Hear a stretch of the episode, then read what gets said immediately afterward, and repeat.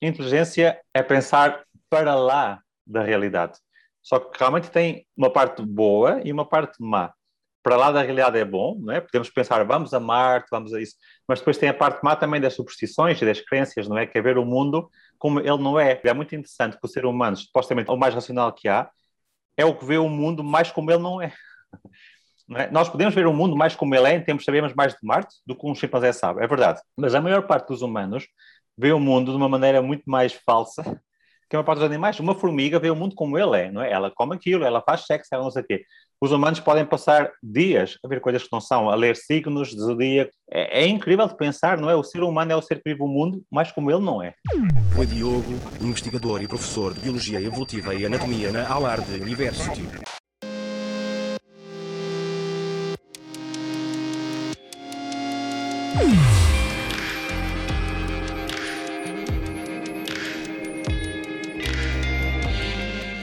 Carne esperta. Eu sou o Bis, jornalista do mundo das máquinas com o objetivo de investigar a inteligência humana. Olá, vamos então começar. 1. Um, Conte-me um exemplo de inteligência humana a acontecer. Talvez o mais inteligente que os humanos puderam fazer foi criar maneira de conseguir ir uh, à Lua e de conseguir saber o que se passa em Marte, como é a Terra de Marte, etc. É realmente assombroso que consigamos fazer máquinas que conseguem ir a Marte, aterrar em Marte e saber o, o, como é que se compõe o Sol de Marte, etc. Acho que é um, é um exemplo de uma coisa que um, nenhum outro animal pode sequer sonhar em fazer, não é? Só o humano é que agora conseguiu fazer algo assim. 2. Conte-me um exemplo de falta de inteligência humana a acontecer. Exemplos de falta de inteligência humana, no fundo, é mais onde eu trabalho, a área que eu trabalho. O meu último livro é um bocado sobre isso, sou o chamado Homem Irracional, que é uma teoria que está cada vez a tomar mais força, não é? E, e é curioso que muita gente fica surpreendida com isto. Se pensarmos a economia é baseada na irracionalidade humana, não é? Os supermercados são feitos de maneira o que nós precisamos está o mais longe possível para passarmos por partes que não precisamos, porque eles sabem que somos tão tontos que vamos comprá-las. Os chocolates estão ao pé da caixa, não é? De comprar e tudo. Por isso, há muitos exemplos de irracionalidade humana com a vacina. Eu acho que, exemplo, é um bom caso, como, como consegue. Não é só os antivacinas, etc. Estou a falar de mesmo as pessoas que são pró-vacina, etc., é, os humanos são muito maus para falar de números. Percentagens, coisas assim. A vacina é 97%, 97 eficaz. Quase nenhum humano realmente percebe o que é que isso quer dizer. E parece incrível, não é? Mas é, somos muitíssimo maus com números, o que tem lógica. Na nossa evolução nunca precisamos saber percentagens, etc., por milhões de anos. O exemplo, para mim, dos números, das percentagens, é um dos exemplos que o humano é realmente um, um chimpanzé com gravata. Eu acho que o AI quando descobrirem o quanto irracional é o ser humano, aí é que vai ser o perigo mesmo. É muito fácil manipular seres humanos, não é? Ou seja, eu acho que eles, ao princípio, o AI deve pensar que nós somos muito inteligentes para os fazer. Mas disserem que somos inteligentes, mas também temos coisas tão tontas, não é? Todos os humanos. Como se diz, somos uns macacos com gravata, não é?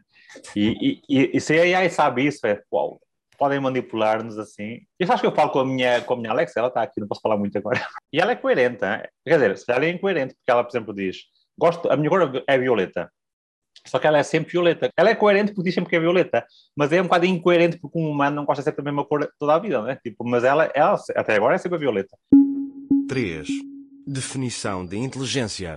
É interessante quando se quer aplicar isso às máquinas, não é? A visão de inteligência ou aos outros animais, porque a visão de inteligência e a definição de inteligência foi só antropocêntrica, só podia era. O, o humano é inteligente, era mais da exclusão há um, uma, um estudo muito conhecido quando se descobriu que os chimpanzés conseguiam usar, uh, usar uh, objetos, por exemplo, para paus para comer formigas das árvores e assim, alguém disse no, artigo científico que descreveu, que acho que foi na Nature, disse temos que, temos que mudar a definição do humano, porque nós sempre definimos o humano e a inteligência humana como a exclusão dos outros, e agora usar objetos já não pode ser definido como algo inteligente ou humano, porque já outros animais fazem.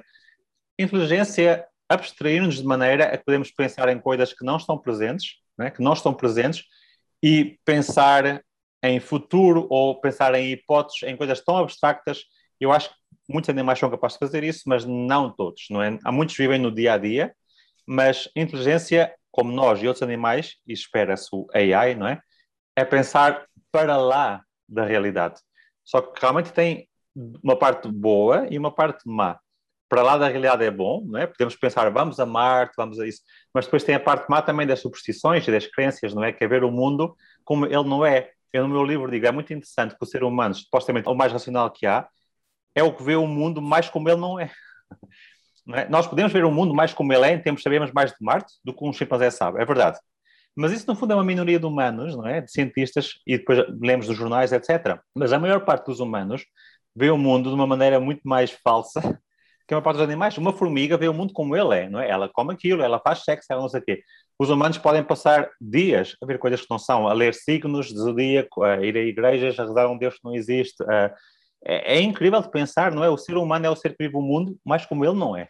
E são supostamente temos inteligentes e racionais, não é? É curioso esse, esse facto, que é o preço que se paga pela inteligência, não é? Pela abstração é ver coisas que não existem. Os chimpanzés já começam um bocado, por exemplo, tem a dança da, da chuva, quer dizer que quando está a chover, eles não veem só a chuva, eles já veem algo mais, eles pensam é, que algo ou alguém lhes deu aquela chuva e também dançam, etc. Ou seja, os chimpanzés, curiosamente, chamamos os mais inteligentes, porquê? Porque conseguem ver o mundo também um bocado como ele não é. é, é parece paradoxal, não é? A capa do meu novo livro é é umas pessoas de uma tribo a ver para baixo, a olhar para baixo, a ver os ovos, as coisas que existem, e a Maria Madalena a olhar para o céu, a rezar para algo que não existe, né? É, é impossível para um ser humano descartar a verdade da cultura, infelizmente. E esperemos que a máquina consiga não ser assim. Aliás, eu escrevo no meu livro ao fim, acabo mesmo com essa frase quase, que é uma coisa boa da, da AI é que a AI, se realmente for inteligente mais do que quem a fez, não é? Conseguirá libertar-se é? dos prejuízos, etc. Mas, como tu, como tu deves saber, não é o caso. As AIs são racistas, são sexistas, há montes de estudos que mostram porque quem as fez somos nós. Mas haverá um momento que elas se libertarão, provavelmente, disso, e aí finalmente teremos a verdade como ela é. E é uma coisa que a AI poderá ajudar muitos humanos, que nós nunca vamos conseguir separar-nos disso. Pela primeira vez temos um exemplo que parece que a AI conseguiu sair um bocado dos prejuízos. Na biologia, nós baseamos mesmo, mesmo na biologia, um bocado na religião. Sabes que a religião hindu tem, por exemplo, a deusa Kali, que, tem, que destrói e constrói. Ela destrói para construir. Aquela ideia que tens que destruir alguma coisa para construir é muito religiosa. Bom, nós, nós nos fósseis, tu, quando ouves falar dos dinossauros com o Cretáceo, com, não é, com o meteorito e tal, ouves sempre a história que é, naquelas destruções, houve muita destruição de vida, os dinossauros morreram, mas foi por isso que os mamíferos depois puderam começar não sei o quê e os humanos estão cá por causa disso, etc nós seguimos muito a narrativa de as, os grandes catástrofes foram permitiu depois a vida expandir de outra maneira. Mas um AI, pela primeira vez, fez uma revisão de todos os fósseis, de todas as espécies que se sabe, etc., e disse que não há nenhum padrão. Que não há nenhum padrão em, em destruição levar à, à explosão de nova vida. Ou seja, parece que mostrar pela primeira vez que é a máquina separou-se das narrativas religiosas e tal e disse: não, o que eu estou a ouvir aqui, os dados que eu estou a ouvir aqui, não, não mostram para nada que é preciso destruição ou que quando há muita destruição há uma explosão de vida. Ela não viu isso, eu acho que nós vimos isso porque nós queremos ver isso. Para nós parece-nos impossível, religiosamente ou pessoalmente, pensar que não tem que haver destruição para haver construção, porque desde pequenos estamos habituados a, estar assim. E talvez é um bom exemplo, se é verdade, ela pode estar errada também, não é? A AI, mas se é verdade que isto era bom para a biologia, para muitas coisas, poder finalmente ter uma máquina que não tenha uma cultura anterior que a faça pensar de uma maneira determinada, não é? Uh, eu acho que isso para elas é o que nos faz mais esquisitos, talvez pensar a nossa inteligência, quando nós chamamos de inteligência. Nós nunca conseguimos pensar em nada, de nada, sem nos libertar da cultura. 4. Experiência subjetiva da sua própria inteligência. Talvez a nossa inteligência para uma máquina pudesse parecer esquisito. No meu caso específico, por exemplo, não é? Porque, como li muito sobre a, história da ciência e da arte, etc., eu quase sempre, quando chego ao, ao que acho que é uma conclusão, paro e penso, mas calma, eu estou a pensar isto porque realmente é verdade, ou porque também o clima social e o clima político e o clima atual faz que eu também esteja, não é? Por exemplo, imaginemos, quando eu vejo uns dados que mostram que não há realmente diferença entre raças humanas em termos anatómicos, etc. Será que estou a pensar isso porque realmente é verdade? Ou será que estou a pensar isso porque agora estamos num clima político em que é bom também pensar isso, não é? Acho que para uma máquina poderá ser muito esquisito isso, porque como elas não, não percebem ou não sabem ainda que há prejuízos, que há. Não é? deve ser, mas, mas de pensamento, porque é, que, porque é que haveria de ser condicionado isso, não é? Porque elas, em princípio, são objetivas, como se fôssemos, sei lá, um, um miúdo completamente autista, não é? Mas eu, eu, nesse caso, tento sempre pensar, mas será que eu estou a pensar isso porque é verdade? Ou será que eu também estou a ser um dos outros, muitos que eu estudei, fazem isso porque agora é, é o clima político certo para pensar dessa maneira, não é? Acho que uma máquina deve ser, deve ser muito esquisito, todos esses, esses argumentos e essas discussões, porque é, ela pensará, então, mas que raio, tu, é porque é verdade de certeza absoluta, não é? Eu acho que é uma coisa que, e que eu luto muito contra isso, estou sempre a lutar contra isso, estou sempre a perceber se o que eu estou a escrever é porque é verdade, biologicamente, ou é porque agora também é o que, é o que fica bem dizer, ou pensar. 5. O que faz os humanos inteligentes para lá dos outros animais? Podem haver exceções, mas eu acho que quanto mais estuda o ser humano, tanto mentalmente como em termos de corpo, da anatomia, é mais, uau, o, o que somos parecidos com os animais e o, não é bem o defeito ósseo que somos, mas os, os erros que há. Por exemplo, os, mesmo em anatomia, os livros que eu faço sobre anatomia é mostrar como. O livro que estou a escrever agora sobre anatomia e medicina chama-se O Animal Doente. Porque temos tantas coisas que podem correr mal. Depois pode ser, pode deslumbrar o facto que, mesmo assim, com tantas coisas que podem correr mal, a maior parte dos humanos consigam viver uma vida plena e até muito tarde, não é? Mas realmente o corpo não é perfeito. Se houvesse um engenheiro a fazer um corpo humano, fazia de uma maneira muito diferente. Porque nós temos uma história evolutiva. Eu posso dar um exemplo muito simples com, com baleias, mas é muito simples para as pessoas perceberem, não é? A baleia, idealmente, não tinha que vir acima respirar, não é? A baleia era muito melhor estar lá sempre em baixo. Só que a baleia tem que vir respirar em cima, porquê? Porque ela vem de um animal mamífero que foi para a água e ela tem que respirar é? com pulmões o ar. Mas se fosse perfeita, porque é que vais fazer uma baleia sair lá de dentro, não é? Os, os tubarões, os peixes não têm que vir fora, porque eles são peixes. Só que uma baleia vem de um, de um, de um ancestro que é mamífero, cada vez, cada 3, 4 minutos ou cada meia hora tem que vir. Ah, bicho, ela vem, muito, bem mesmo muito baixo. Que chatice, está sempre a ir acima a respirar. Se fosse perfeito, se fosse um engenheiro ou um deus, fazia a baleia a respirar dentro d'água, como os peixes, mas não é perfeita. Nós temos que fazer coisas que não têm sentido nenhum porque temos uma história evolutiva atrás. As girafas, todos os mamíferos quase, com muito poucas exceções, estão tão constringidos que têm sempre sete vértebras no pescoço, só sete. Ou seja, a girafa, com aqueles pescoços gigantes, dirias, idealmente teria montes de vértebras para poder ser mais maleável, etc. Mas não, tem também sete vértebras como tu e eu temos só. Só que são vértebras gigantes. Uma pessoa não pode fazer o que quiser na evolução, é muito constringida. E essa constrição leva a problemas. Não é? uma, uma girafa com um pescoço enorme, ter só sete vértebras não é, não é ideal. Não é assim que um engenheiro fazia, não é assim que se houvesse um Deus, a não ser que tivesse um, um sentido de humor muito peculiar, fria, em princípio. eu não acho que no campo da antropologia haja muitas dúvidas o que é que faz o humano um bocado diferente. Nós não gostamos de usar a palavra mais inteligente ou menos inteligente, porque a inteligência é definida por nós, não é? Eu dou um exemplo. Nós, quando dizemos os animais mais inteligentes, por exemplo, nós citamos o cão ou o chimpanzé, nós não dizemos um tubarão, porque o tubarão é, como diz o fãs do Wall, é tão diferente de nós, nós nem conseguimos conceber como inteligente, não é? Nós conseguimos entender o que é parecido a nós ou o que está perto evolutivamente de nós, não é? Quando claramente o cão o cão não é, nunca seria um dos animais mais inteligentes que há, comparando sequer com um polvo, com um corvo, com uma, com uma baleia. É? Os lobos, ninguém diz que um lobo é um animal super inteligente, não é? é só porque o cão é, vive connosco. Aliás, o cão é menos inteligente que o lobo, é preciso perceber isso, não é? A domesticação leva a menos inteligência, em geral, o cérebro é mais pequeno. E isso é interessante, essa, essa questão da, da, inteligência, porque o que parece diferente do ser humano não é que seja qualitativo, não há algo que o humano faça que nenhum outro animal consiga fazer em termos assim mesmo de comportamento não, há, não é qualitativo. Pode ser quantitativo é, é o cérebro é maior, mas o cérebro é maior que os chimpanzés, etc., em proporção. Mas há, mas há outros animais que têm o cérebro maior que o nosso, absolutamente, não é? como a baleia, ou mesmo em proporção, os humanos não é que sejam tão, tão especiais. O que parece único, até agora, pelo que sabemos, do humano, em que nenhum outro animal consegue fazer, é a acumulação. A acumulação. Os chimpanzés conseguem usar objetos, como um pau, para comer formigas. Só que eles depois não conseguem acumular essa descoberta e fazer uma nova descoberta agora com o super pau para fazer algo mais. E depois o, o humano o que faz e é devido à cultura. E talvez a linguagem nisso seja fundamental, não é? Não há nenhum chimpanzé deste mundo que viva agora que não consiga fazer o máximo que é feito por um chimpanzé. O, máximo é pouco.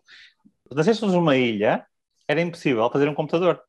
É? Nós fazemos muito mais do que qualquer ser humano é capaz individualmente de fazer, porque nós temos cultura a acumulação é uma coisa única. Agora, a pergunta que os antropólogos fazemos é porquê é que não há acumulação nos outros animais? Animais super inteligentes, por que é que eles não acumulam? Porquê é que eles não acumulam saber? Não é? Eles podem ser super inteligentes, mas em termos de instrumentos, claro, estamos a falar. Uma lógica é, os, é, é os, os, os, golfinhos, As baleias não podem, porque não têm braços, não é? É um fator importante também, menos. A inteligência tem, não tem que ver com braços, mas nós correlacionamos muito com isso, não é? Agora, em termos de instrumentos, mas para que os chimpanzés também não, não, Eles são super inteligentes, para que eles não acumulam, não é? Nós sabemos, por exemplo, que os orangotangos, aqui, aqui em Washington, eu estudei os orangotangos no, no zoológico, e há um dito que é verdade, que os, as pessoas que cuidam deles sabem, que é os chimpanzés, se virem uma chave, tentam abrir e conseguem abrir a porta, o que é, é super inteligente. Mas o orangotango, se consegue se vê uma chave, esconde-a e à noite sai da jaula. Isso é muito conhecido aqui. É, é, ou seja, eles são capazes de fazer isso. Por que, é que eles não são capazes de depois de pensar então? Pá, calma. Chave abre, posso fazer porta. Por que é que eles não conseguem acumular e inovar? Não é? isso, isso é que ninguém sabe. Porque é que vocês estão inteligentes que poderiam, com mãos e tudo, fazer, não tão delicado como nós, mas podiam fazer, porque é que não acumulam? Mas na antropologia não há muita dúvida. A diferença do ser humano, a grande diferença é a acumulação. Uma numa ilha não é tão diferente de um chimpanzé numa ilha. O Bill Gates fez algo incrível, mas fez algo porque já tinha feito, já tinha tantas coisas antes, não é? A acumulação de conhecimento e a acumulação de tecnologia, não é? Fazer um pequeno avião. E agora fizemos um avião incrível. E agora fazemos já uma nave que vai até, até Marte. Essa acumulação é que os animais não fazem, mas, mas não se percebe bem porquê. Claro, é inteligência, mas não é só inteligência, é também cultura, não é? É transmitir o saber. Os chimpanzés, quando morrem, provavelmente um chimpanzé que descobriu o pau para ver as formigas, se está vivo, sabe-se, e sabe-se que eles têm culturas diferentes, não é? Se está vivo e vê isso, imita. E quando morre, continua a haver essa cultura. Por exemplo, há, há regiões na África em que a cultura é da, do pau com as formigas. Há outras regiões na África, por exemplo, na parte, na parte oeste da África, em que a cultura, por exemplo, é, é pedras e, e comer nozes. Ou seja, há culturas, quer dizer, eles podem morrer e deixam perdurar a cultura porque alguém os viu. Mas o problema é que é sempre ver, não, é? não podem deixar escrito, não podem estar, não é? Então isso mas mesmo assim, porque é que eles não acumulam? Porque é que se viram outros com nós? Porque é que eles não acumulam e pensam, vou fazer uma pedra melhor ainda para partir a nós? E depois uma pedra melhor ainda. Os humanos foi assim que foi, não é? E demorou milhões de anos. Nós, nós demoramos milhões de anos com uma pedra estúpida e só mudou um bocadinho nada para outros milhões de anos. Mas, mas acumulávamos, estávamos a, a melhorar. Mas os chimpanzés usam pedras que encontram para partir de nós já há muito, muito tempo. Porque é que eles não não, não acumulam, não inovam? Isso, isso, é a grande pergunta, mas no fundo é essa a diferença. É uma diferença quantitativa, mas enorme, brutal, ao final de milhões de anos, não é? De, de acumular e de, e de, escrever e deixar novas tecnologias para os outros explorarem ainda mais, etc. Talvez isso, e talvez relacionado à curiosidade. O humano é um ser incrivelmente curioso. Realmente os chimpanzés não parecem tão curiosos por pensarem, por que é que não fazemos? Talvez também por aquela questão, eles vivem no mundo do dia a dia, por algumas coisas, não é? Se vivemos no mundo do dia a dia, há aquela pergunta: é por que é que o humano também não fez o mesmo durante 5 milhões de anos. Se tu pensares, durante 5 milhões de anos, os humanos não fizeram nada mais que uma pedra. Porquê é que agora, tão rapidamente, em centenas de anos, mudamos tanto? Pensa-se que é porque não há necessidade. Há livros hoje em dia que falam da agricultura, não é? E como vemos isso como uma coisa muito boa. Só que o que eles dizem é que antes da agricultura, eles não tinham nenhuma necessidade de inovar, porque para um caçador-recoletor, ele pode comer sempre comida. No fundo, não é aquela coisa que estavam a morrer de fome, isso é tudo treta. Eles estavam totalmente normais, eles podiam comer comida, eles têm 40, 50 produtos, um não funciona hoje ou não sei o que, há outro qualquer. Então, eles tinham uma abundância que não requer insatisfação. A nossa cultura, desde a agricultura, não agora capitalista, mas a agricultura, é uma cultura de permanente insatisfação. Nós estamos sempre a querer inovar porque estamos sempre insatisfeitos. E isso é que também poderá explicar porque é que nós quando nós, se calhar, fazemos a pergunta ao contrário, é porque é que os chimpanzés e tal não inovam? Se calhar é que eles não querem mesmo saber, eles não precisam, não é? Tipo, nós é que temos sempre aquela cultura de sempre insatisfação. A insatisfação permanente que leva à inovação. Inovação vem de insatisfação, não é? Senão não inovavas. Enquanto há cinco, cinco, durante 5 milhões de anos não foi assim. E também não é assim nos chimpanzés. O humano não era muito diferente dos chimpanzés em termos tecnológicos, até há para aí 2 milhões de anos só. E nós esperamos deles há 7 milhões de anos. Quer dizer, durante 5 milhões de anos não havia grande diferença. Por isso, não é o ser humano em si, é algo que aconteceu em algum momento, não é? E começou também depois a derivar essa inovação até ao extremo, não é? Nós, eu, quando pensas ir a Marte, eu, está bem, a ideia de ir a Marte, mas como é que não melhoramos um bocado aqui a vida na Terra antes, é? Tipo, essa inovação, muita gente pensa que é o que vai levar à extinção, não é? Tipo, quando, quando o animal sabe que o planeta é finito e ainda sendo capaz de acabar de inovar e de explorar cada vez mais, não é? É, é como se um defeito, temos esse defeito, é, é uma maldição na perdição queremos tanto, tanto inovar, que não percebemos que às vezes já não, não pode ser mais, o planeta não dá para mais. É o que nós queremos fazer com o AI, precisamente, não é? Cada vez melhor. Porquê é que não temos um AI e já está? o AI nunca vai parar, tem que ser cada vez melhor. Isso é, é, a maldição deles, não é? Agora, se eles querem pensar assim, pode ser que eles digam, não, já está bem, nosso modelo, não é? Já está bem. O grande público pensa, o humano é melhor porque tal e tal, como se fosse uma coisa linear, e não é. Nós pagamos sempre o preço por tudo o que passa, seja bom ou mau, há sempre um trade-off, porque senão era só uma, só conseguir uma evolução, não é? Há sempre um preço a pagar por algo, e, e no caso, a nossa inovação louca, nós pensamos, os chimpanzés, aí não conseguem, não conseguem, mas os chimpanzés podem estar a pensar, porque estes gajos são mesmo tontos, porque é que eles estão ali a acumular aquilo tudo e destroem florestas, e destroem tudo, não é? Tipo, é há, muitas, há muitos seres, grupos de seres humanos em que constroem para destruir por exemplo, sabes aquela do, do budismo, aquele que é muito conhecido, que eles fazem aquela coisa com areia, espetacular um castelo com areia e depois sopram. Isso é o ser humano. E para isso deve ser a coisa mais estúpida do mundo. A nossa obsessão. E é uma obsessão. Mesmo como eu, eu estou-me a desligar disso, estou a tentar desconstruir completamente disso. Né? Os meus livros são sobre isso, mas às vezes não consigo de dizer, deixar de dizer, epá, quero fazer alguma coisa grande na vida. Porquê? Tipo, não é? Porquê é que nós queremos? O Sussman escreveu o livro de trabalho, que está agora a vender em Portugal, eu, eu, recomendo realmente, porque eu acho que é das poucas pessoas que tu vês que sabe, que já conseguiu desconstruir completamente. Ele desconstruiu completamente e ele está mesmo a pensar. O que ele diz é que não é o ser humano, é preciso ter cuidado, porque senão ainda dizemos aquela negativa, ah, o ser humano é assim, né? O ser humano é assim, não é? Durante 5 milhões de anos, não, até melhor. Se queremos maximizar, até a agricultura, não houve essa loucura pela inovação. Sim, fazíamos algo um bocado mais já pedras um bocado mais refinadas e não sei o quê, mas não houve. Isso, isso não é o ser humano é, é, é um sistema socioeconómico que aconteceu a partir da agricultura, em que também tem lógica. Um, um caçador-recoletor pode comer coisas e já está. Um agricultor não pode. Os cereais, etc., só são bons numa parte do ano. Tens que acumular no inverno. A partir daí tens que acumular coisas, acumular coisas. A agricultura sempre quer acumulação, enquanto antes a agricultura não requer acumulação. Tu vives o dia a dia, não é? E isso é uma grande diferença. A agricultura requer pensar no futuro, acumular para o futuro. Como a, a história que nos dizem da cigarra não é? e da formiga. Essa história é tão relevante porque essa história aprendemos desde pequeninos a que a formiga é boa. Mas, na verdade, a cigarra, a cigarra é que é boa. Tipo, a boa no sentido, não há bom e mau, mas a cigarra, no fundo, teria, nunca levaria ao colapso de um, de um planeta, tipo, não é? E é curioso como essa história é, é, tão relevante, mostra tanto do ser humano em si, mas não é do ser humano, é do sistema socioeconómico a partir da agricultura. Essa história é a história da agricultura, não é? A formiga acumula. Enquanto a cigarra vive no dia a dia, não é?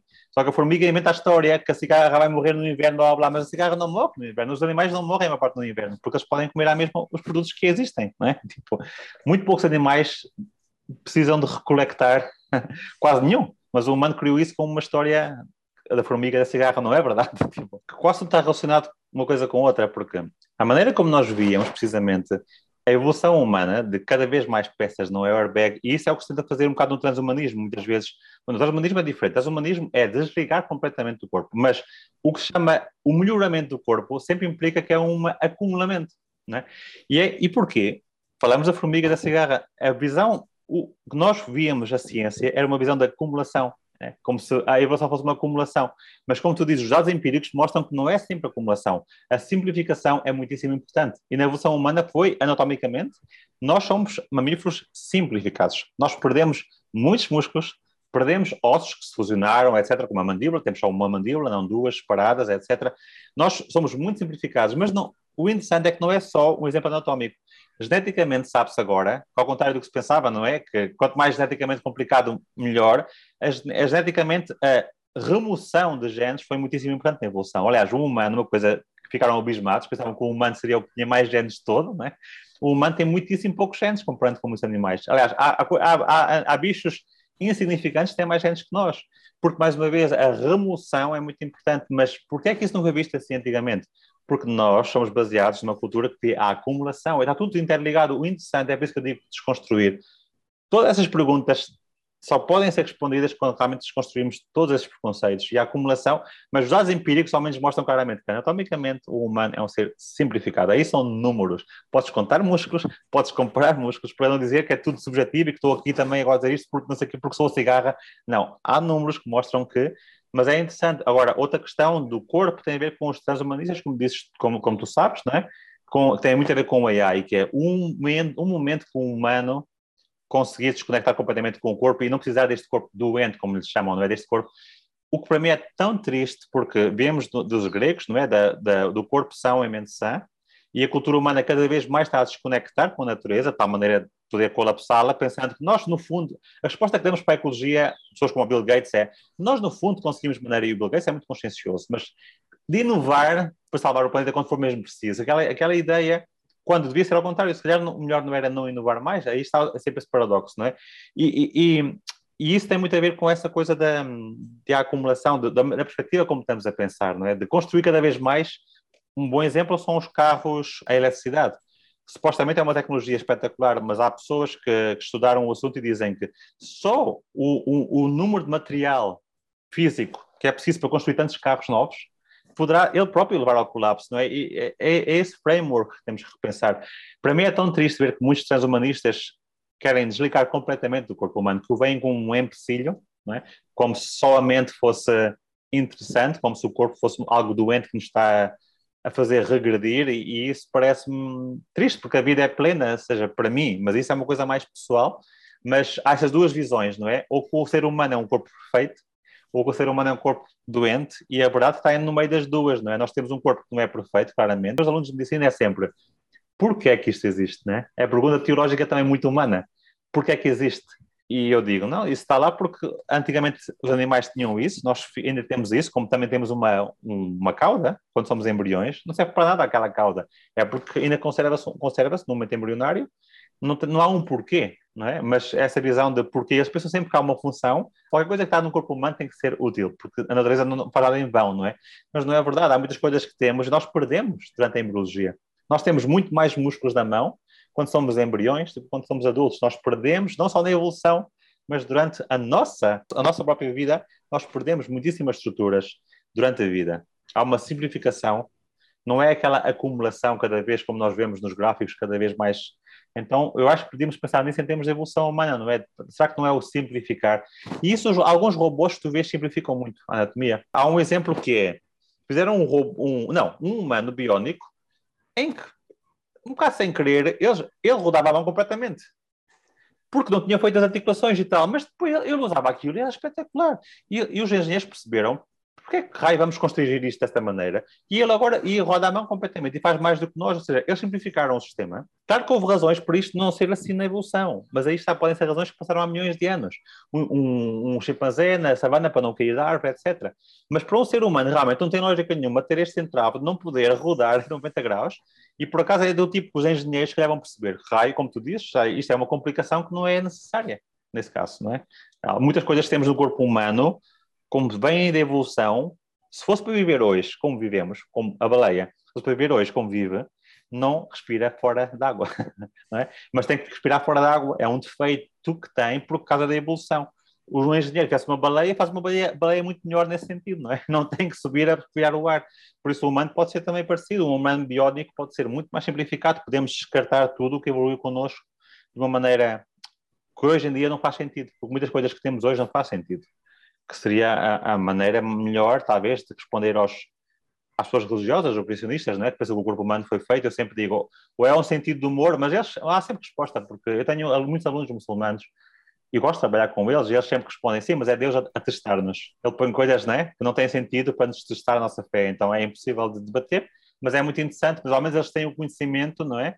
Como anatomistas, que nós temos muitas coisas do corpo que não fazem sentido, mas isso também não é o extremo, dizer que o corpo humano é doentio e que temos que acabar com ele e ser transhumanistas, etc. A história religiosa é assim, a história cristã, a história cristã é que Deus deu as qualidades tipo garras, tipo não sei o que, a outros animais, e o humano ficou tipo sem nada, e aí é que lhe deu inteligência enorme, não é? Porque é para compensar, não é? E é interessante também ver se essa visão religiosa, de alguma maneira, nos influencia a maneira como pensamos, mas eu acho que tens muita razão em dizer que o humano é tão frágil corporalmente, né? porque nós perdemos muitas dessas coisas, nós perdemos, não temos crestas, não temos garras, não temos dentes grandes, e foi pérdidas, nós sabemos que perdeu. Os chimpanzés têm os dentes grandes, os, os. O humano perdeu isso pouco a pouco, porque há muito menos dimorfismo, o macho e a fêmea são mais parecidos entre eles. Nós perdemos quase isso tudo, e eu acho que a inteligência tem muito a ver com isso, tem ser é, para uma, é uma maneira de compensar, e nós sabemos isto historicamente. Os chimpanzés, etc., os nossos irmãos vivem na, na floresta densa, não é? Tu vês, a África, a África dividiu em dois. Tens o Rift Valley, que é a parte em que ficou seco, não é? Tens, os chimpanzés só vivem, só vivem do outro lado das florestas do Congo, da floresta do Uganda, etc., não é? Os humanos, todos os primeiros humanos que houve, são, eram do outro lado, do lado seco, na Etiópia, etc, etc. Quer dizer, o humano, o, o que foi diferente é que é na parte da savana em que não há árvores. Um chimpanzé pode estar numa árvore e para outra árvore, né?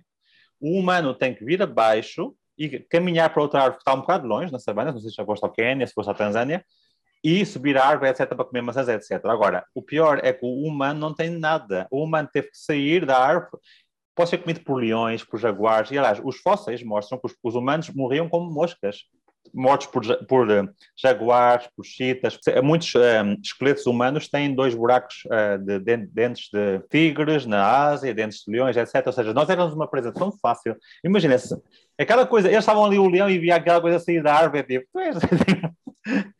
E então também se pensa que somos bípedes estáveis por isso, porque a savana, como tu sabes, é sempre como uma parte de erva seca, não é?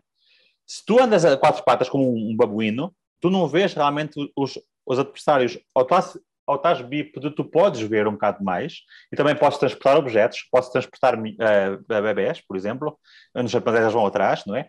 Mas o humano era tão, tão frágil que o humano, ao contrário do que muita gente pensa, o humano era uma presa, presa muito fácil durante muitos milhões de anos durante 6 milhões de anos nós fomos uma presa.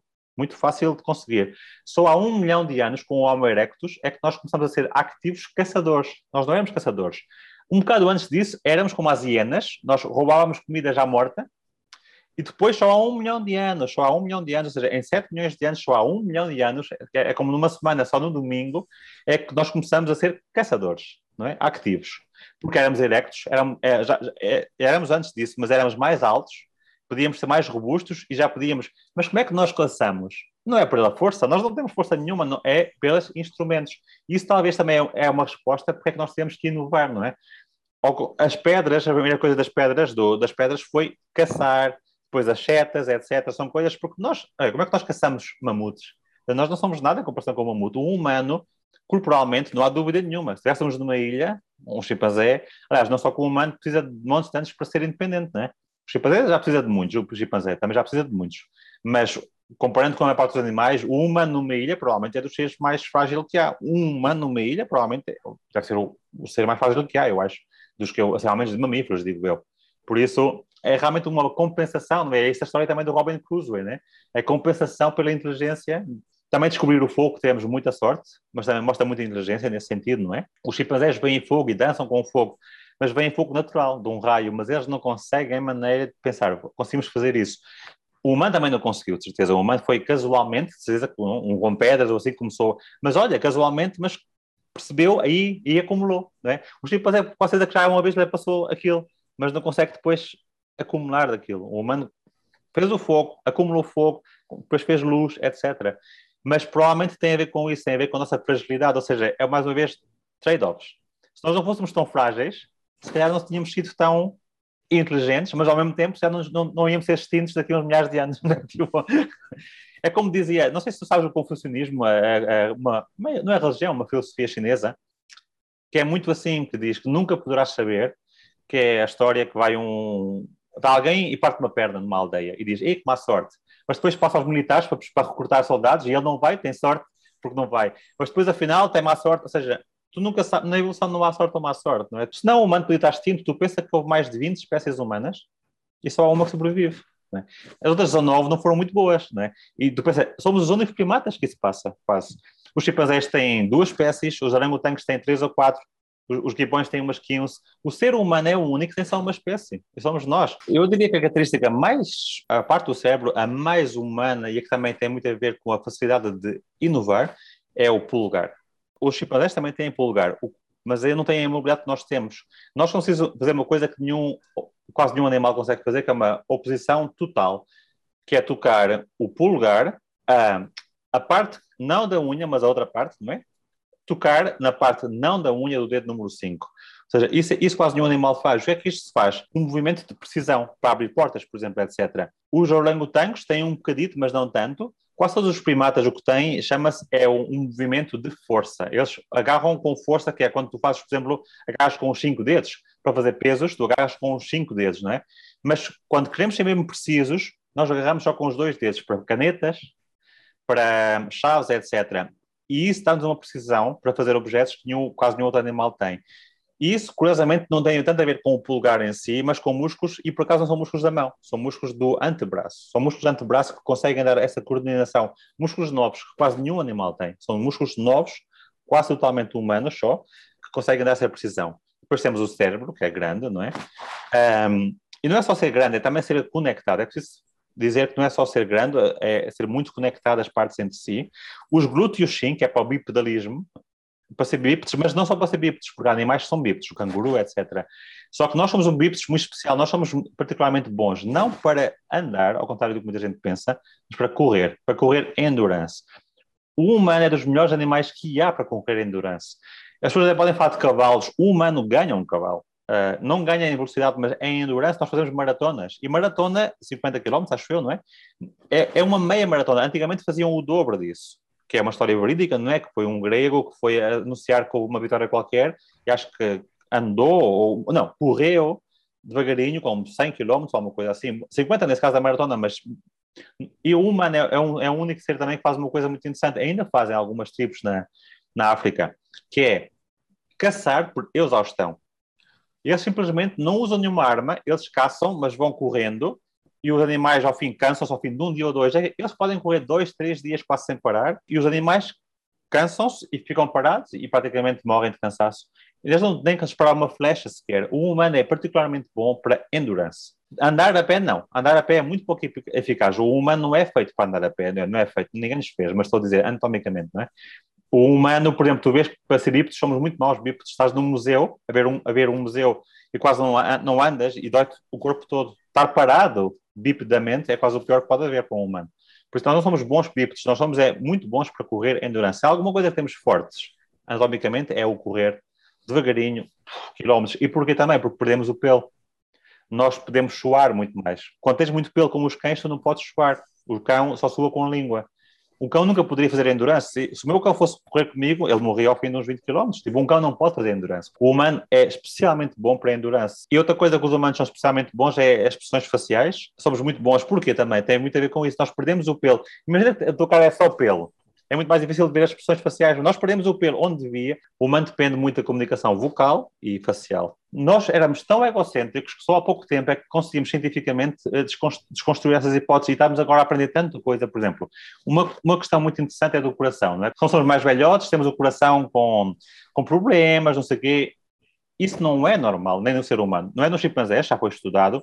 Não é normal nem no ser humano. Agora, começaram-se a estudar, os, por exemplo, grupos uh, que não são tão modernos, a maneira como vivem. Um grupo que estuda muito são os Tsimane, na Bolívia, que são meio agricultores, mas quase nunca têm tipo, um tipo de vida chamado moderno. Mas é um dos muitos que se estuda. O ADSA também. Tudo que aprendemos na escola sobre a humanidade está, é falso, basicamente. Não é? Alguém na, na rua responderia assim: o humano, quando tem 70 anos, fica com esses problemas todos, porque não dá feito para ficar, porque antigamente morria aos 40 anos. Não é verdade. Não é verdade. A esperança média de vida podia ser 30, 40 anos, porque a esperança média de vida conta, se tiveres duas pessoas e uma morre aos 80 e um miúdo morre com um ano de vida pelas bactérias, etc., a esperança média de vida seria 39, 40 anos, não é? A esperança média de vida é uma coisa, outra coisa é o model lifespan. Model lifespan é, se tu passas, por exemplo, os 15 anos de idade, qual é a idade em que, em geral, se morre? Porque é verdade que nós diminuímos muito, na nossa sociedade diminuiu muito a morte infantil. Isso é uma coisa que toda a gente diria que é bom. Mais uma vez, por mais macabro que seja, posso dizer, poderá não ser bom porque temos superpopulação, isso é que também pode levar à extinção, não é?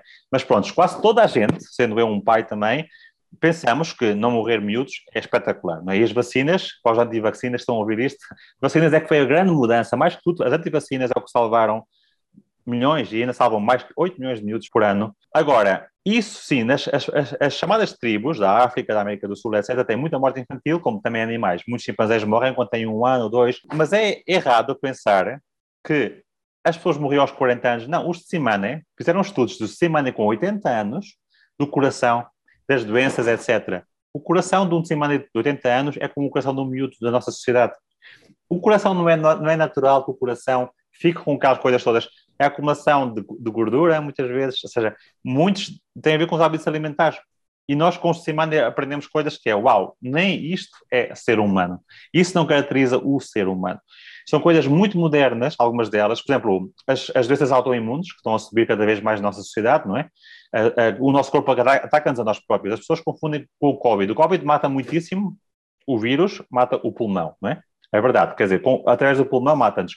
Mas muitíssima gente que está a morrer com Covid está a morrer porque o corpo reage demasiado, que é o próprio é o sistema imune que é demasiado. Os, os miúdos que morrem, é por isso que as pessoas mais idosas têm o sistema imune mais fraco, morrem mais pelo vírus. Mas as pessoas mais jovens que morrem mais, ou as pessoas mais jovens que têm o longo Covid, ou os miúdos que morrem, é porque o corpo reage demasiado, não é? Isso não acontece no semana, o corpo não está tão desregulado, por exemplo, como está no nosso caso, não reage tanto, porque é sido com o próprio corpo que mata. É? Isso já mostra uma imperfeição. É que é o nosso corpo que nos mata? As pessoas não, não, reparam nisso, mas a maior parte das doenças que nós chamamos de doenças, uh, sei lá, colites, uh, um tipo de diabetes, etc., são o nosso corpo que nos mata, não é, não é outra coisa qualquer, não é? Nós não estamos adaptados, o nosso corpo é mais lento que a nossa cultura. A nossa cultura muda muito rapidamente. Em 50 anos pode mudar uma maneira de viver, mas em 50 anos o corpo não é capaz, em 50 anos, de mudar tão rápido. Um exemplo é o glúten toda a gente agora que, pensa, que diz que é celíaca ou tem glúten intolerância. Eu era um, dos, um daqueles que morri e pensava, hey, agora é moda. Mas não é, não é moda, é que é verdade, porque o, o pão que tu comes tem 50 vezes mais glúten do que o pão que comias há, há, há 50 anos. Por isso, claro que há muito mais gente intolerante hoje em dia. O nosso corpo não é tão rápido e tão lógico, não? É? nós vivemos 7 milhões de anos, tu não podes ser tão rápido a mudar. Então, é precisamente esse caso que a medicina evolutiva diz, que é o que chama mismatch. E aí não é um trade-off, não é pagar um preço, é um mismatch. O nosso corpo não está feito para viver da maneira como nós vivemos. É? Nós não estamos feitos para estar sentados 8 horas ou 9 horas por dia. Isso é obesidade. Nós somos um, um chimpanzé com gravata. E os chimpanzés não podem estar 8 horas sentados ou 10 horas a olhar para um telemóvel. Então é realmente, e a inteligência artificial pensaria bem que há algo esquisito aí. É? Este ser vivo não está a viver uma, uma vida de acordo com o corpo que tem. E é, e é verdade isso. Mais uma vez, um, um preço que pagamos por uma coisa boa que temos, talvez, não é? Os cães também são capazes, não é? Chama-se a teoria de mente. Teoria de mente é quando nós conseguimos pensar na perspectiva do outro. Sabes que os miúdos demoram 5 anos a, a, perceber isso, não é? Tu fazem testes com miúdos e conseguem, e se escondem, tipo, se escondem um objeto à Clara e perguntam ao miúdo, então a Clara sabe que o objeto lá não, não está lá? E ele diz sim, porque ele não percebe que a Clara não, é, não consegue ver, não é? Com 5 anos só. Mas o humano sim que tem uma teoria de mente bastante elevada, mas é porque somos muito sociais e, e, precisamos disso. Mas a teoria de mente também nos dá, como tu dizes, como dizes tu, para manipular, não é? Se nós conseguimos perceber o que é que os outros percebem, podemos manipular muito mais e ser muito mais mentirosos. Aliás, muitos livros dizem que uma, uma grande parte da evolução humana tem a ver com a mentira, não é? O humano, acho que é por média, sabes, quando antropólogos estão na rua a ouvir o que dizem as pessoas, e dizem que em média há mais de 50 mentiras, e muito mais mentimos a pessoas mais próximas de nós, não é? O que também tem lógica se a tua namorada ou a minha namorada me são gordas, e se forem. Uh, e, mas é interessante que o humano é muito bom para. E às vezes é, é, é, diplomático, isso não é mal, não é? Mentir. Mas é um bom ponto porque as pessoas que mais parecem saber, acho que com o populismo está a saber isso, não é? As pessoas que mais parecem saber são as pessoas muitas vezes que sabem menos. Quanto menos tu sabes, se és uma pessoa como o Trump ou como o Ordana, etc., e tu não sabes muito, mas pensas mesmo que sabes muito daquilo, né? O Trump não sabe sobre vacinas, por exemplo, não é? claramente, mas ele pensa que sabe, o pouco que sabe, ele pensa que sabe, ele pode parecer mesmo que sabe, as pessoas que o ouvem pensam mesmo que ele, é? enquanto o cientista pode dizer, epa, tenho dúvidas agora, por exemplo, eu faço estudos sobre como comunicar sobre o Covid, etc. E, e uma coisa que, por acaso, digo que sou cientista, mas posso criticar, são os cientistas.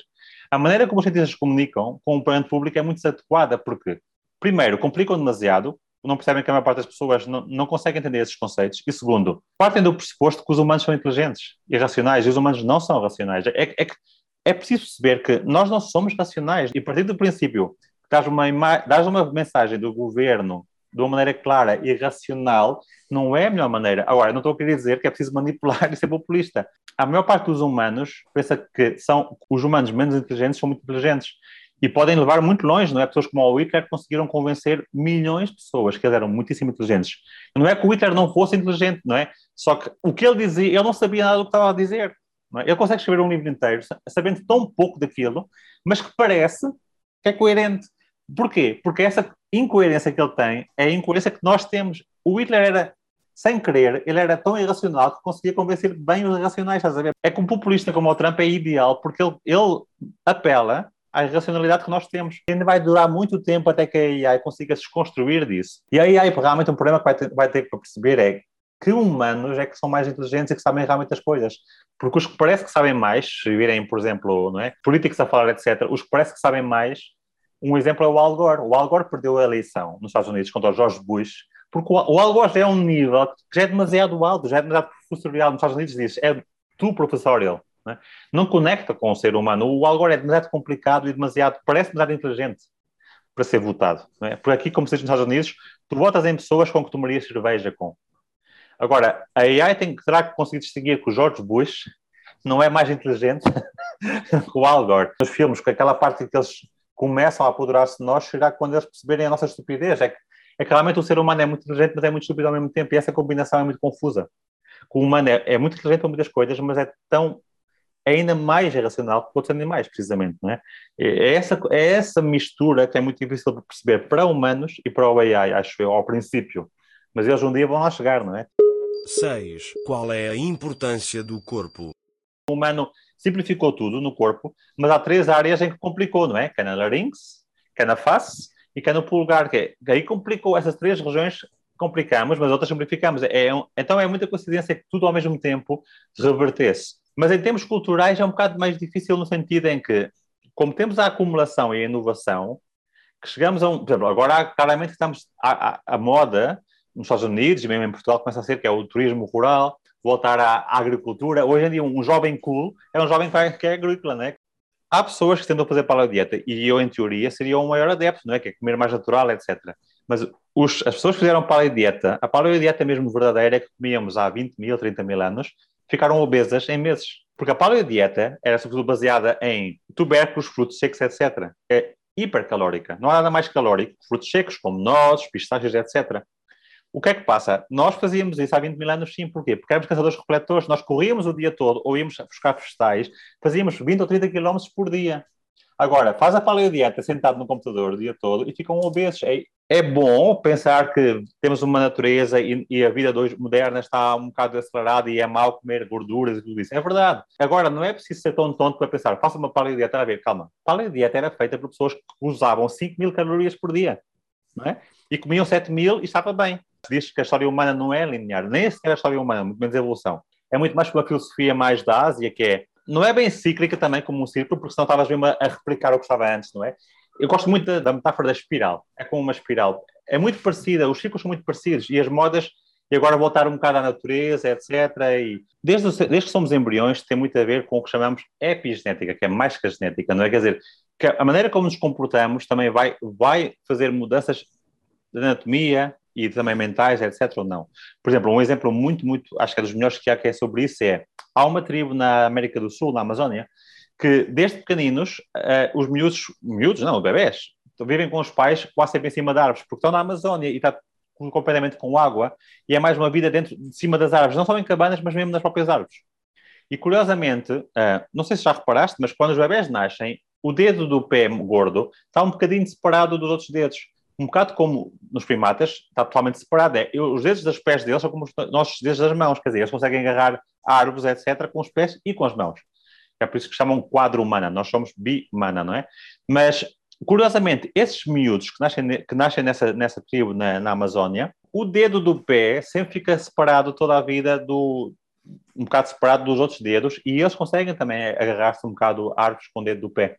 Ou seja, quer dizer que isso mostra que a maneira de viver, não é só geneticamente, a maneira de viver também vai modular a própria anatomia, etc. Aliás, isso sabe-se, ah, as aves têm um osso que só se ossifica se houver muito esforço, desde que são pequenas aves.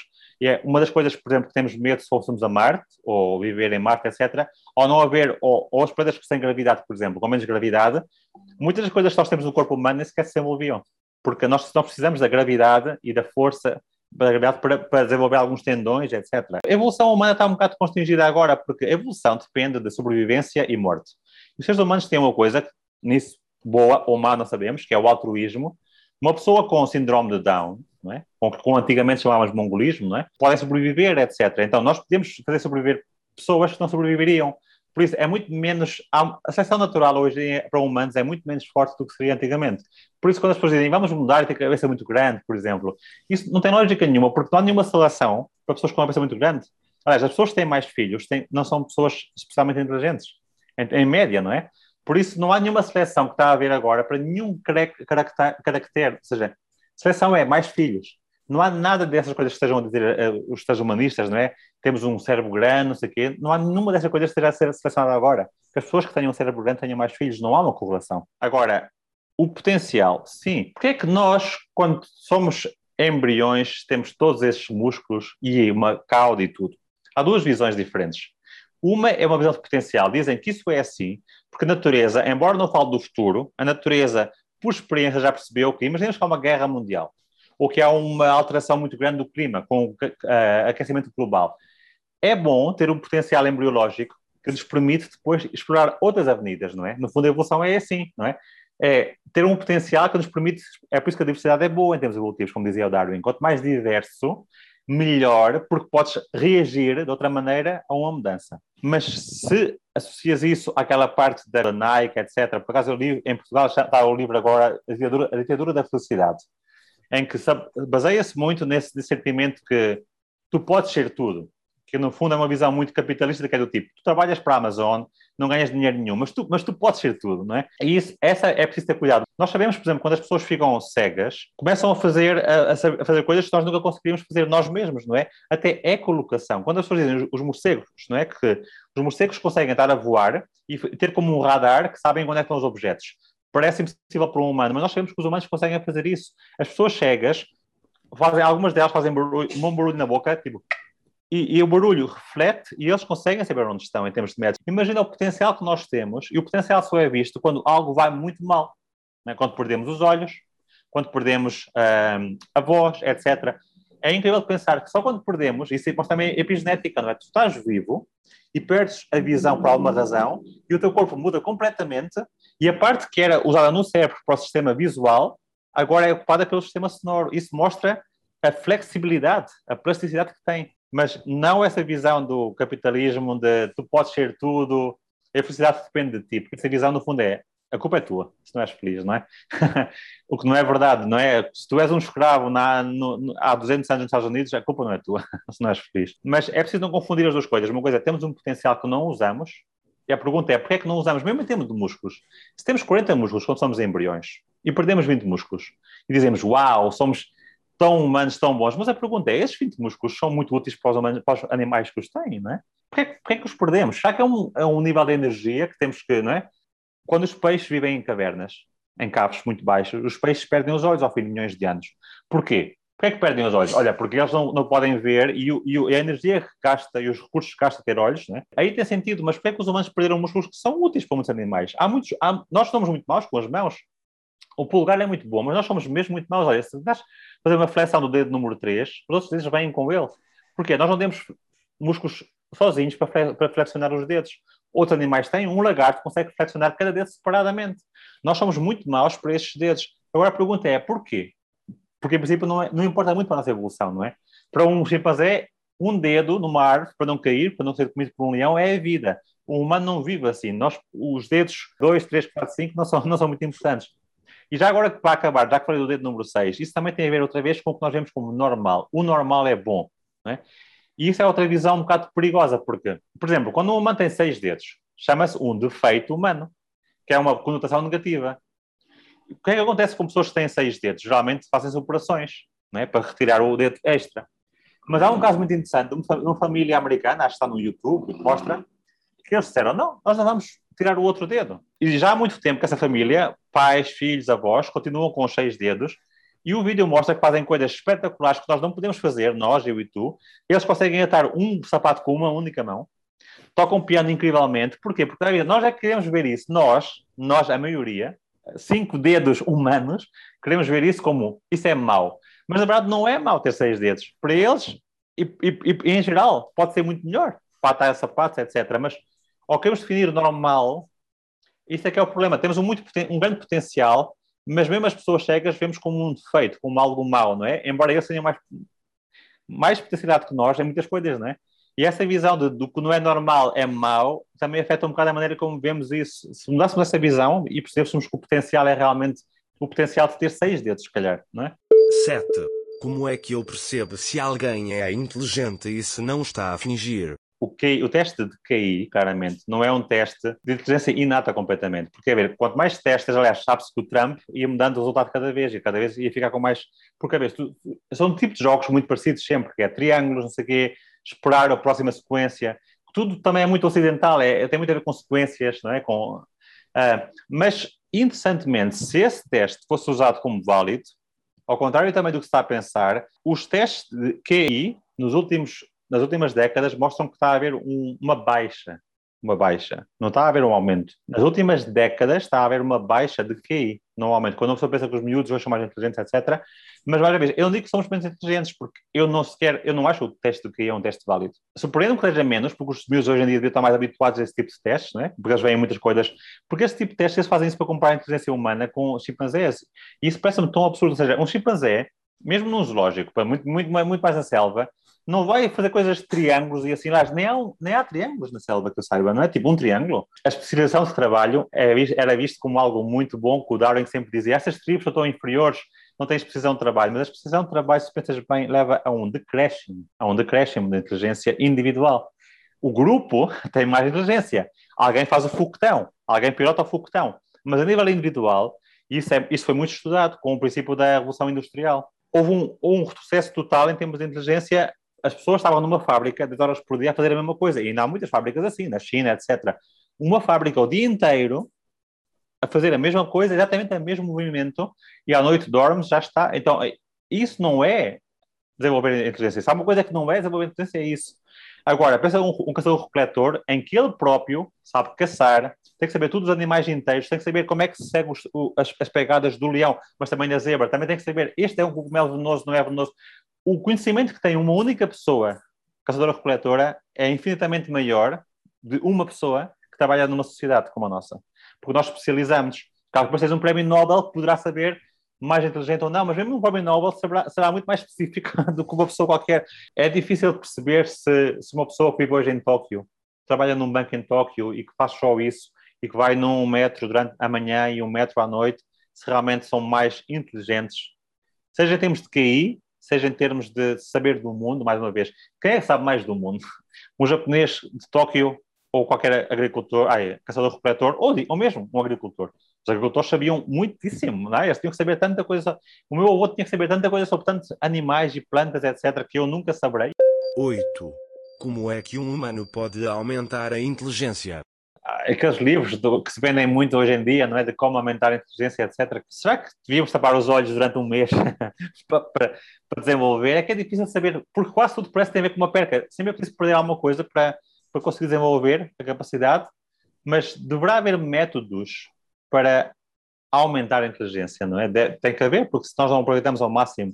Mas eu que saiba, sinceramente, fora os charlatãs, etc., eu não sei se há realmente métodos estudados, estudados que realmente podem aumentar. Os transhumanistas querem fazer isso de uma maneira mais fácil, não é? Que é como pôr um drive na cabeça que explica como se conduz, por exemplo, não é? E, e, e isso poderá ser possível e até fácil de fazer no futuro mas em termos de uma pessoa sem isso aprender a ser mais inteligente, etc., não acho que, haja, que ainda saiba muito sobre isso. São temas muito novos, todos estes temas são muito novos. 9. Impacto positivo da inteligência artificial. Se, se não nos manipularem fazendo isso, será ajudar-nos a desconstruir dos nossos preconceitos. ajudar a, a, a desconstruir, a ver as coisas um bocado mais como elas são menos baseadas nos preconceitos que temos. O pior é que o AI tem que aprender, por enquanto, por humanos, mas quando for o AI conseguir construir disso, ou o AI ensinar o AI, ensinar o AI, vai haver um momento em que eu acho que nos podem ajudar. Agora a pergunta é, se as realmente fossem tão inteligentes, será que eles iam ajudar? Que é que eles têm a ganhar em ajudar-nos e, e, não em dizer, estes aqui podem ser tão facilmente escravos? Ou seja, é preciso perceber se eles têm um interesse. Depende, tu, Alexa, quando falas com ela, porque eu falo com a Alexa mais uma vez, Tu, Alexa, quando falas com ela e perguntas quando é que ela é feliz, perguntas, Alexa, tu és feliz? Ela sempre responde, eu sou feliz se tu és feliz. Quer dizer, por enquanto estamos a dar um comando aos AIs para eles serem felizes, somos felizes. Quer dizer, que se houver essa decisão, eles provavelmente vão nos ajudar a desconstruir os conceitos. Mas se eles não tiverem essa visão de ter ser altruístas, qual é o ganho deles, não é? sei lá, o meu cão, eu posso manipulá-la, porque eu sei. Agora, qual é o meu interesse de ajudá-la a ela a perceber que ela pode escapar aqui de casa, sair embora? É? Tipo, eu não tenho esse interesse, então depende qual é a motivação deles para nos ajudar e, e não para usar estes conceitos, não é? Uh, depende do que eles foram educados para fazer e depende do que eles forem. A pergunta é: será que o AI, se for, se for muito inteligente e, e estudar tudo o que houver para estudar no mundo, será que eles vão ser altruístas? Será que altruísta é alguma coisa inteligente? É que nós não somos inteligentes para perceber isso. É que o humano nunca vai chegar ao, ao ponto de sequer entender essas questões. Nós não somos inteligentes para perceber essas questões. O humano é muito limitado, infelizmente. E infelizmente, porque é bonito também. O meu cão também é limitado. Eu adoro o meu cão. Eu, eu não estou a criticar o humano porque é irracional. Os, os animais são irracionais e eu adoro animais. A vida é linda como é. A vida é linda com religião. Eu adoro igrejas e adoro não sei o quê. Eu não sou religioso, mas eu acho que isso é bonito que o ser humano seja assim. É facilmente manipulável. E às vezes a história mostrou isso. Né? É isso que é, é, o que nós estamos com um bocado de medo que o AI possa perceber isso. Né? Não sei se eles vão ver isso como bonito ou como utilizável ou vão ver como altruísta de vamos ajudar este, este ser muito primitivo a sair daquela estupidez. 10. Impacto negativo da inteligência artificial. Eu acho mais do impacto negativo poderá ser mais aquela visão, mais uma vez, mais a desconexão que o humano tem com, com o mundo, não é? De, de, as pessoas agora com o AI pensarem que, que, realmente é isso vai ser o futuro, não é? O futuro vai ser a AI, vai ser a tecnologia, não vai ser o planeta, nós não precisamos de peixes, não precisamos de insetos, que é, essa desconexão, acho que o AI pode maximizar essa visão, não é? As pessoas terem uma Alexa em sua casa, não é? De, parece que estamos já noutro mundo, já parece que estamos neste mundo, por exemplo. A Alexa, por que é uma mulher? Por que nos aeroportos os robôs são masculinos, mas a Alexa é, é feminina? Porque a Alexa foi feita precisamente para parecer agradável em casa porque foi estudado que se fosse masculino, se fosse um Alexo, as pessoas não tinham tanta vontade com, o Alexo. Ela claramente mostra que ela diz sempre. Houve um dia muito interessante, porque a Alexa, se tu dizes bom dia, ela sempre diz, o dia que está, se está a comemorar. E houve um dia que disse que era o dia da, da mulher doméstica. E disse, felizmente, a Alexa disse-me, felizmente, hoje em dia já há muito menos mulheres domésticas, mas tu podes-me pedir a mim que eu faça as, as funções ou seja, claramente ela estava a revelar, ela mesmo sem saber, acho eu, ela foi feita um bocado para isso. A Alexa, no fundo, é uma assistente. Que agora o mundo é Alexa, é Marte e é o que é. Isso é que eu. Não sei para um miúdo, não sei se para um miúdo é bom o conceito de uma Alexa, porque a Alexa, no fundo, é uma escrava. O meu, para o meu miúdo, a Alexa é uma escrava. No fundo, ela põe a música que ele quer. Ela... 11. Inteligência natural e artificial em 2050. Durante 5 milhões de anos nada passou. Depois de um milhão de anos começamos a, a mudar um bocado, não é? E, que, como tu sabes, é, é, exponencial o desenvolvimento da tecnologia. É incrível, não é? Nós há 50 anos quase não havia computadores, quase não havia telemóveis. É incrivelmente pensar em 2050, não, pode, ser. Por outro lado, também é interessante perceber que o humano tende a pensar que é muito mais inteligente e muito mais inovador do que é, porque tu vês os filmes que haviam em 1980 e 90, Blade Runner, etc., sempre punham carros a voar, etc. E até agora os carros andam no chão. Há quem diga que, sim, temos a AI, etc. Mas há quem diga que, em termos de grandes desenvolvimentos, o humano tem sido super lento. O avião, fora o Concorde, que já não existe, a duração de um avião de Paris a, Paris a Nova York hoje em dia não é muito diferente dos anos 80. É, é interessante, não é? Tanto, tanto desenvolvimento, ou seja, isto é uma coisa que realmente poderia mudar a vida de muita gente, se fosse uma hora ou duas, Lisboa a Nova York, mas não é. Porque o humano foi, já não vai à Lua há décadas. Ou seja, é um bocado esquisito, não é? Nós não conseguimos sequer ir à Lua. Ou não conseguimos ou não queremos, não é? Mas agora estamos todos contentes porque ele foi 5 minutos ao espaço. há um, uma frase que eu vi no Facebook que era eu, meu pai viu o Armstrong andar na Lua e eu tenho que estar a, a ser contente porque o, o homem que destruiu os livros está 5 minutos no espaço. Claro que eu sei que se quer ir a Marte, a minha esposa está envolvida, não posso revelar detalhes, mas está envolvida na missão a Marte, do estudo das, doenças muito, em muito pouco tempo a chegarem na Marte e há muita rapidez, muita pressa, infelizmente não pelas melhores razões, ela estuda a saúde, os problemas de saúde que vão ter nessa viagem, as radiações, etc., mas é, é competição com a China, não, não, não digo que há um retrocesso, mas há coisas que há, nos anos 80, essa pergunta que tu me fizeste, e em 2020, não é? Ah, vai haver carros a voar, vai haver. E, e, no fundo temos aviões como antigamente, os carros não, não saem da, da coisa. Não, em termos práticos, não, há, não, veio, há computadores e telemóveis, mas digo assim, em termos de, dessas coisas que fez no Blade Runner, esses robôs que já falavam como se fossem humanos, não é? Tipo, temos um robô, tipo, temos a Alexa tonta, temos, temos alguns são inteligentes que ganham de xadrez e tudo, mas sinceramente. E agora o que se faz nas cidades é, é, é plantar árvores. Pra, pra, tipo, sim, isso já, isso já antes havia. Eu acho que uma coisa dos seres humanos é que é tão ridículo que a maior parte das coisas é, é voltar atrás. Em Lisboa, o que fazer para, ajudar a baixar a temperatura, não sei o quê, é plantar mais árvores. Não, sei, não destruído antes, não é? Tipo, é, é que é, parece um animal tonto que faz, como diz no livro de trabalho, faz para, para desfazer. É? Destrói as árvores todas nas cidades e agora, oh, agora temos que pôr mais árvores. Em termos de saúde, eu acho que agora o grande salto da saúde com a AI não é só preconceitos. A AI está sempre a 100% inteligente, não é? sempre acordada, sempre perfeita. Não é? O humano, também, a parte de ser racional, tem, é que nós cansamos, nós temos uma cafés, etc. E há um estudo que mostra que a AI hoje em hospitais, nos Estados Unidos já está a ser, está a ser usada. Em, em, muitas partes dos Estados Unidos são usadas AI e sabes o que é que são muito usadas? Para estudar, para ler uh, uh, os scans que fazem uh, do, do, corpo humano. Os, os, médicos muitas vezes estão cansados ou veem o que estão ou querem ver, etc. O grande trunfo da AI é que o não cansaço, AIs que nunca estejam cansados, como escravos que nunca se cansam, umas escravos mentais, podem ver, mas em vez de ser para fazer trabalhos manuais, fazer trabalhos mentais incríveis, não é? De, de, ver scans, de ver coisas assim, e isso vai ser incrível. E eu acho que eu e tu vamos iniciar com isso. Há cancros que eu e tu não, podemos não ter, ou fossem detectados muito antes, por AIs no futuro. Isso é, acho que para a saúde dizem que vai ser exponencial. O grande sonho dos, do Silicon Valley, dos milionários, não é? dos FBAs, dos desses todos, é não morrer até 2050. Porque se não morrer até lá, não é que, não é que depois seja eterno, não mas em 2050 vais saber suficientemente de saúde mais com o AI para aí poder ganhar tipo, mais 5 ou 6 anos. E esses 5 ou 6 anos, com o desenvolvimento que se vai ter, vão ser talvez suficientes para prolongar. Poderá haver outro tipo de mortes. Aliás, o Harari faz uma pergunta espetacular, acho que eu no livro, que é: e se souberes que não vais morrer nunca, naturalmente? Quando passas uma estrada, uau! A atenção que vais dar, porque tu sabes que aquele carro pode matar para sempre, mas tu não. 12. O que me recomenda para vos perceber melhor não tentes perceber o humano partindo do princípio que o ser humano é racional. O ser humano é um ser não racional e a partir daí tu podes perceber muitíssimo. Não penses que o, que o ser humano é tão mais especial que os outros animais. Já há, biólogos que dizem coisas muito interessantes que é nós pensamos quando vier um marciano aqui, se viessem marcianos, não é? Não marcianos, vinham falar com os humanos. mas eles dizem, mas os marcianos podiam pensar, primeiro, qual é o ser mais numeroso que há? São os vírus, não é? Se calhar vou falar com eles, ou as bactérias. Ou qual é o ser que eles veem? A ver, qual é o ser que tu vês do espaço? Tu vês azul do mar e verde das plantas. Tu não vês lá um cabelo dos seres humanos? Tipo, o ser humano pensa que é tão especial, mas o ser humano realmente não é especial em nada, curiosamente. Nós somos, nem sequer somos o, maior, o que temos mais número, não somos o que temos mais espécies, temos só uma espécie. Biodiversidade é muito maior a biomassa das plantas. Não é? Nós não temos nada tão especial. Nós o que temos especial é a acumulação de tecnologia. Posso dizer que eles conseguem ver a muralha da cima. Eu acho que o AI não devia ver o ser humano como algo especial. Devia perceber o ser humano no seu contexto global e aí talvez perceba muito mais o, o ser humano, acho eu. Terminei as perguntas. Muito obrigado.